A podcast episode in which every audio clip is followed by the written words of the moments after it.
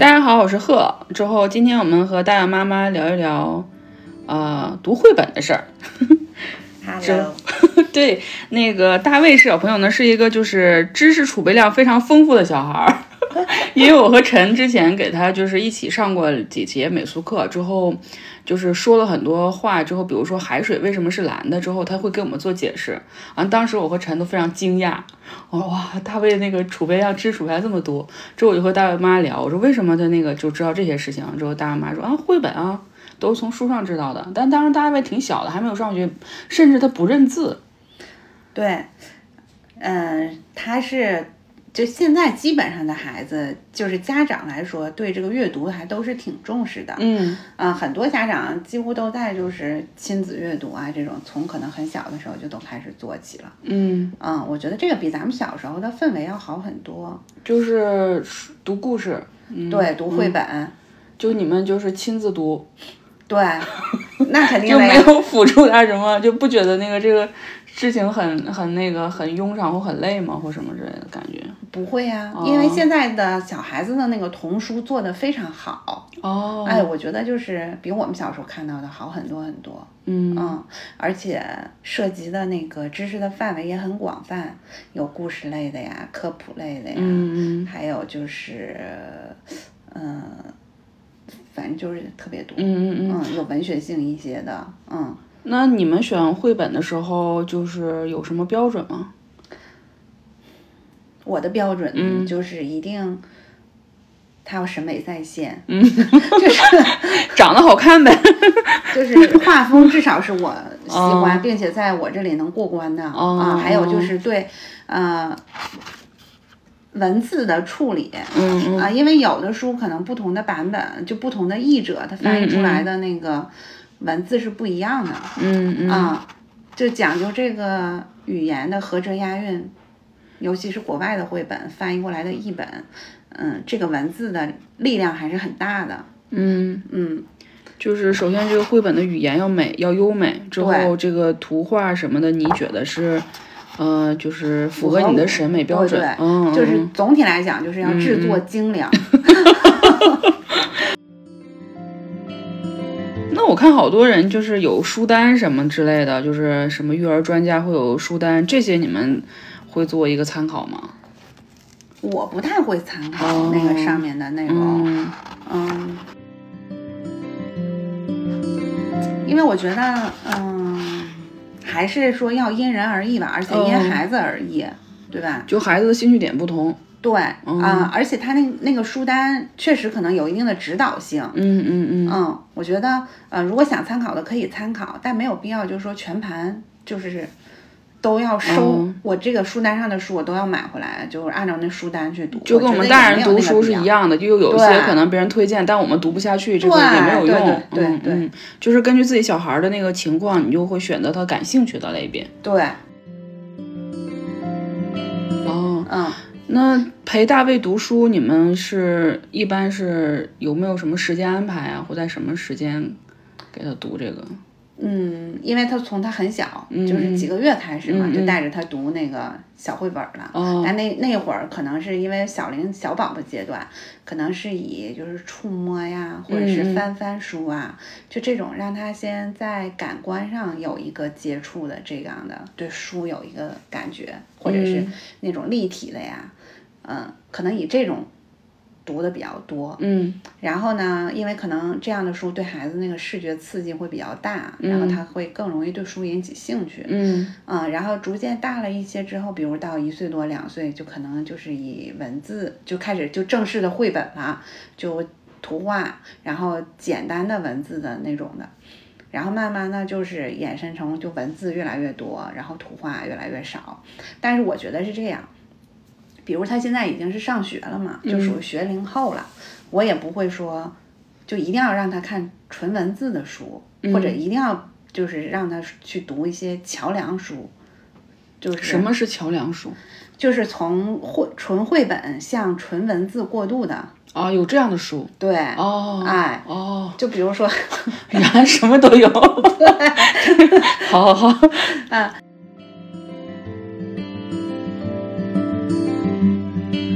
绘本给孩子带来的那个感触还是很大的，嗯因为尤其是小的时候，就是怎么说呢？嗯，在他还没有到那个识字敏感期之前，嗯我觉得家长不用抱着就是让他读绘本是为了让他识字这个或者是怎么样的这个目的去出发。呃，对你之前跟我说，你就说那你跟我分享过一个，就是说，比如说孩子可能他小龄段的时候，他的精力是有限的。之后你说那意思看那个这个绘本的时候，他可能就只能关注于故事本身。如果你一般看这绘本，一般给他指字，让他认字的话，其实会分散他的注意力。啊，对，这是对，这是日本一个很有名的那个儿童，就是这种绘本的这个作家，一个老爷爷，哦。他的一个理论，我觉得就非常好。知识也好啊，或者是就是他的吸收，嗯最开始肯定是从听来的，嗯。啊，说尤其是在就是越小龄的孩子可能越明显，就比如说，嗯、四岁以前呢这样的大概，如果说，嗯、你读绘本的同时，因为孩子只有听着父母在读，孩子的，呃，他就可以做到同时眼睛看，就是能去看绘本上的那些内容，嗯。这时他的大脑会处理很多很多就咱们看不到的画面，嗯。啊、然后再加上爸爸妈妈给他讲的这个故事的内容，就书上的内容，他就会把它结合在一起去处理这这些信息对，嗯他就会很丰富，就对小孩的那个创造力和想象力肯定他就都很好。有帮助。嗯、对，但如果那个时候呢，就是呃比较想让他去认字的话，就可能会打乱他当时的那个思路。对对对对对，哦。但是就是说，我觉得这个东西就是就是咱们都不要绝对，就不要说非黑即白，嗯就是我嗯不只读我就坚决不只读，或者是我只读我就一定要只读，怎么怎么样的，我觉得还是根据孩子的需求来。比如说这个阶段孩子他显示出他已经开始对这个文字感兴趣了。他比如可能会问你，那个，哎呀，妈妈，这个字是什么？就是比如书书上的某个字，他就指着说，书上这这个是什么？是不是什么字啊？或者是其他平时在生活中他看到的，怎么念啊哎，对，怎怎么读啊或者这个是不是就是我知道的那个什么什么字啊？我觉得这个时候好像就是大家都说的那个识字敏感期就啊，已经到来了就可以开始对当他有需求的时候，你你一定要就是回馈给他呀，对吧？嗯就让他去吸收，让他去那个吸入呃输入之后，他才会有输出嘛。但是在如果说没有这个阶段的时候，我觉得就不用着急。嗯，比如说我们父母给他们给那个孩子读书，和他只是听那个喜马拉雅或者这些故事的时候，那肯定不一样，不一样，是吗？肯定不一样。嗯，不一样在哪儿呢？不一样在于，父母给他读书的时候，还是我刚才说的呀，他又能听声音，又能看图画。嗯，其实这个是一个他去看图的，是对他一个，就是说脑子里很多可能要工作的这个板块儿，就是好多那叫什么呢？就是控制什么看的呀，嗯。控制想的呀，或者是逻辑思维，或者是什么什么思维的那种区域，他就都在会工作，嗯因为他要同时处理画面上那么多信息，结合嗯听的这个文字。但喜马拉雅或者是一些这讲事，故事讲对对，故事，嗯，它就只是吸被动的吸收，其实哦可能跟看电视的感觉应该是差不多的。哦，他就只要听就好了，脑子里也会去想，但是肯定不如他又要看又要想，这样来的更强烈，我觉哦，得。明白，嗯。但那个也，我觉得那个吧，作为一种就是辅助，对，都都要有，都应该有，嗯因为你不可能说随时随地的就拎本书给孩子讲，是吧？嗯你比如可能送幼儿园去的路上、上学的路上，或者是嗯，爸爸妈妈肯定也有累的时候，嗯啊，或者是出去吃饭在等座位啊，或者是干嘛的时候，就让孩子听一听这些小故事也挺好的。嗯嗯，那亲子阅读期间，就这个这个读的这个过程中，有没有什么你有没有什么心得？就给孩子讲故事的过程中，嗯，我觉得有什么最大的心得就是亲子阅读不要带有功利心，就不要太得失心太重，就是不要这个有什么导向？这有什么得失心呢？因为有的可能家长就会觉得某一类书是有用的，比如我就想让孩子看科普、哦啊，就学到很多就是实用的小科学家一样的感觉的。对对对，嗯或者嗯我就希望他多识字哦啊，然后能够就是在。多多大开始啊，就能读一本什么多厚的纯文字小说什么的，或者纯文字的，就是怎么怎么样。哦，我觉得这些就是，就不要抱有这些目的。这个圈儿真的是挺卷的。我相信应该是会有这样的家长吧。哦哦哦，明白明白。我觉得好像好像的就是 就不要去干扰哦孩子，尤其所谓，那你你没有一种体会，就是包括咱们在小时候也会，嗯老师会说，上学了以后，老师和家长都会说，不要去看那些杂闲书，没有用的哦，书。是是是，这不就是一种功利性吗？其实，嗯，开卷有益，对不对？嗯，对，读书这个东西，我觉得就是只要你有兴趣都可以读。对，嗯嗯，对，我觉得就是这样的。嗯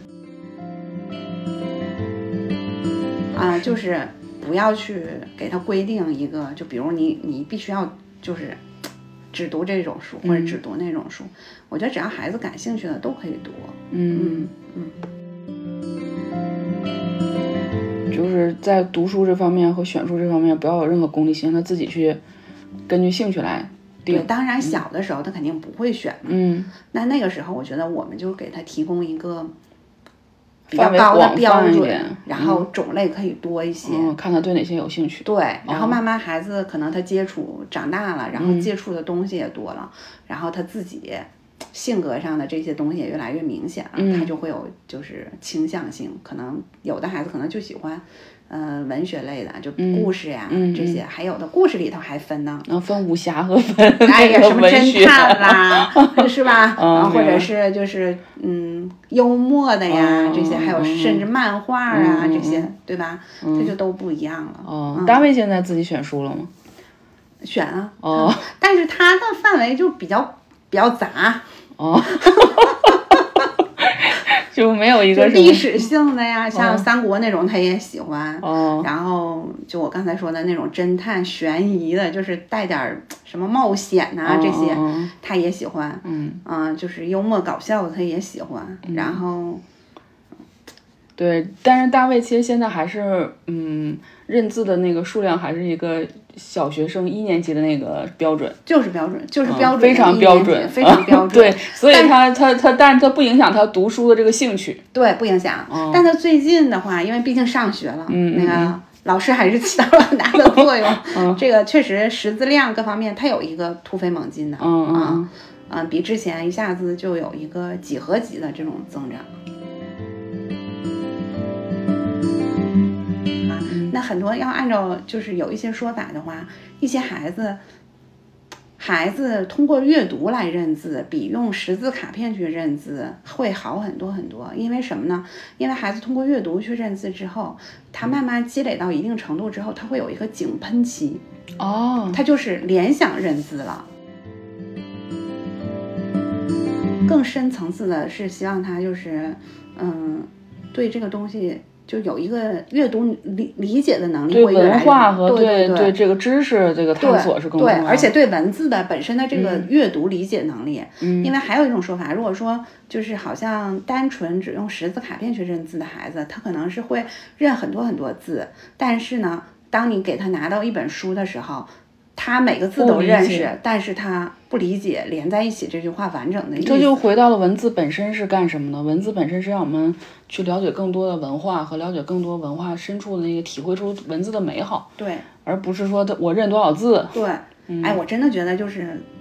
我们没有必要这么焦虑，你就试想一下，嗯你说哪一个都不用说成年人，三年级以后的孩子，嗯，有多少是啊？我还不认字呢，还不用怎么样的，就没有必要那么早，嗯，强行因为通过各种方法让他以识字为目的的去认识更多的字为标准。